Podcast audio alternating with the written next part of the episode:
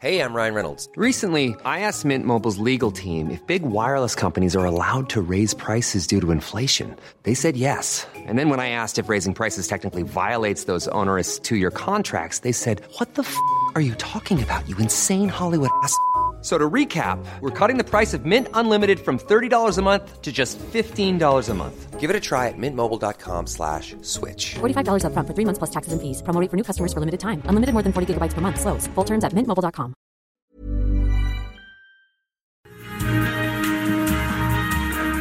Los padres de niños con cáncer colocaron sellos de clausura en la puerta mariana también de Palacio Nacional. Advirtieron de nuevas acciones para exigir atención a los niños. Y tenemos en la línea telefónica a Israel Rivas, padre de la niña Dana, vocero de este grupo, con quien hemos estado hablando varias veces y quien estuvo hoy en Palacio Nacional. Israel, ¿cómo estás? Buen día. Adela, muy buenos días, como siempre un gusto saludarte. Igualmente, Israel, a ver, cuéntanos en qué va todo este asunto, ¿eh? Pues mira, como ustedes saben muy bien, nosotros nos retiramos de las mesas de diálogo instaladas en la Secretaría de Gobernación justamente hace ocho días, porque pues nos dijeron que estos fármacos especializados eh, estaban ya en COFEPIS, ya habían aceptado, ellos mismos habían aceptado que había 27 claves de medicamentos especializados que no habían comprado ni licitado. Es decir, al interior se aceptó que había un problema y que había un problema de abasto. Bye. Ante esa situación, pues nosotros dijimos, si ya están en COFEPRIS los medicamentos, pues vamos, vamos, vamos a, vamos a, a, a, verlos en este momento, pero nos, nos dijeron que fue, que era imposible que, que nosotros este, pudiéramos acudir a verlos y ante esa imposibilidad, pues bueno, dijimos, lo, lo que nosotros queremos es que se restablezca el flujo de medicamentos de, para nuestros hijos. Y ante esa incapacidad dijimos, pues bueno, si no podemos ver los medicamentos, entonces ¿qué hacemos aquí? Platicando porque el simple diálogo no lleva los medicamentos a los anaqueles de los hospitales. Pues no. Entonces, retiramos, nos retiramos, dijimos, ojo, no estamos rompiendo el diálogo como tal. El día que ustedes tengan pruebas fehacientes de que los medicamentos han llegado en tiempo y forma a los hospitales o que ya los tienen ustedes, pues en ese tiempo los vemos y retomamos la comunicación con mucho gusto, ¿no? No ha sucedido, no nos han vuelto a llamar.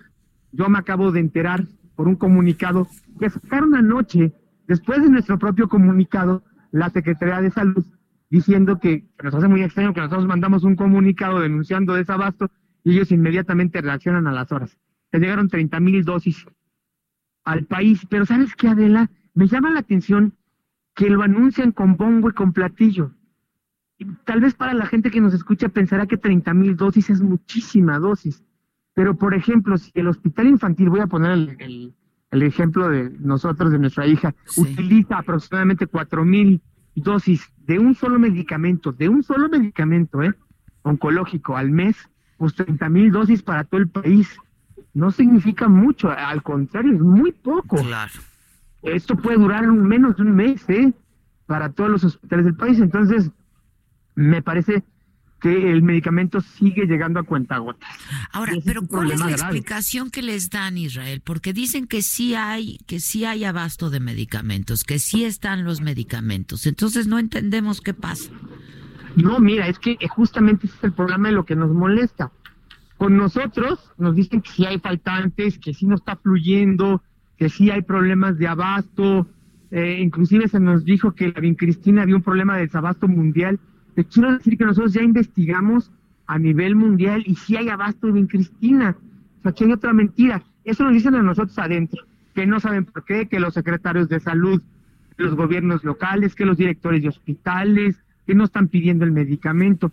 Pero afuera, en las mañaneras, van y dicen que, que, que, que, todo está muy bien. todo bien. Y eso nos molesta muchísimo porque sí aceptan con nosotros ciertas cosas adentro en las reuniones, pero afuera se nos dicen a la opinión pública que no es cierto. Y esto me parece grave porque entonces inclusive la gente nos dice, ahí van los mentirosos, y luego se atreven a decir que somos pagados por partidos políticos o que hay mano negra detrás de nosotros, y esto todavía es más grave que se utilice el poder político que se utilice la estructura del Estado tan grande para vilipendiarnos, para calumniarnos. Pues ¿qué se le además de además de la agonía por la que ya están atravesando, ¿no? O sea, claro, ayer fue desafortunada la declaración del doctor Hugo López Gatel en el sentido en que somos autodenominados o supuestos niños con cáncer. Híjole, me parece que él nunca se ha atrevido a decir, ni siquiera por un WhatsApp, porque tiene nuestros números, decir cómo va tu niño, cómo va tu niña, qué necesitan, cómo están. Se dicen, dicen que son muy humanos, pero en la práctica no, es puro discurso. Lo que nos hacen es pues denostarnos, difamarnos. Además, quiero decir, Adela, nosotros nos hemos sentado con todas las fuerzas políticas de este país y creo que eso no es un pecado. Debemos de saber qué está pasando a fondo y para eso necesitamos escuchar todas las versiones. No creo que sea un pecado escuchar todo lo que está pasando ni reunirse con, con estas personas, a menos que ya está que esté prohibida en este país la libertad de pensamiento y la libertad de reunión. Sí, no. Además, pues es un derecho que tienen, tenemos cada uno de nosotros. Pero aquí el, el, el, el asunto es, eh, pues que no están recibiendo eh, la atención, el cuidado y los medicamentos de manera oportuna. Ese es el asunto, ¿no? Claro, y el ejemplo aquí están, aquí venimos en, en esta comisión que vamos a la OMS vienen mujeres con, con cáncer de mama del FUCAM, viene gente de VIH, SIDA que estuvo con nosotros en la mañana, vienen de diferentes hospitales, no somos cinco, como dice el doctor Hugo, ¿no? A veces nos ve a nosotros cinco porque somos los que pues estamos más activos y los que hemos tenido un rol protagónico por las circunstancias de vida. Porque así se dio, pues sí, así claro, se Claro, ¿no? Pero, pero representamos a muchos otros más. Ahora, cuando están, me, dices, un, uno es el discurso dentro cuando estamos en reunión privada, otro es el discurso público. ¿A ustedes qué les dicen? ¿Que cuándo se va a resolver este problema? Que muy pronto, no, no dan fecha, pero nos dicen muy pronto. Lo que sí sabemos, Adela, ya muy bien, es que aquí hay un problema hasta en el discurso del propio presidente. Los medicamentos no se compran como ir a comprar cacahuates a la esquina. Los medicamentos especializados oncológicos se mandan a hacer. Y si no se mandaron a hacer en tiempo y forma, la cadena productiva es muy compleja. Sí, sí, Y eso es lo que pasó, evidentemente, ¿no?